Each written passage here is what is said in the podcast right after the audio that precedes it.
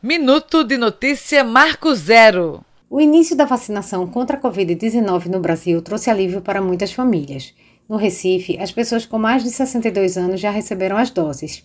Muitos pais, mães e avós, que foram durante todo o ano de 2020 os grupos mais protegidos pelas pessoas que cuidavam ou conviviam com eles. Mas parece que o jogo virou e agora eles, os idosos vacinados, é que precisam tomar cuidado para não contaminar os mais jovens.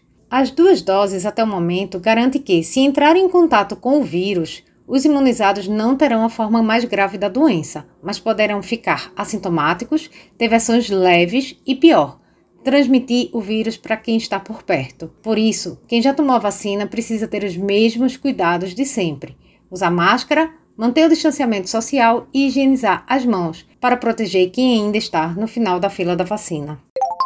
Minuto de notícia Marco Zero para ouvir e compartilhar.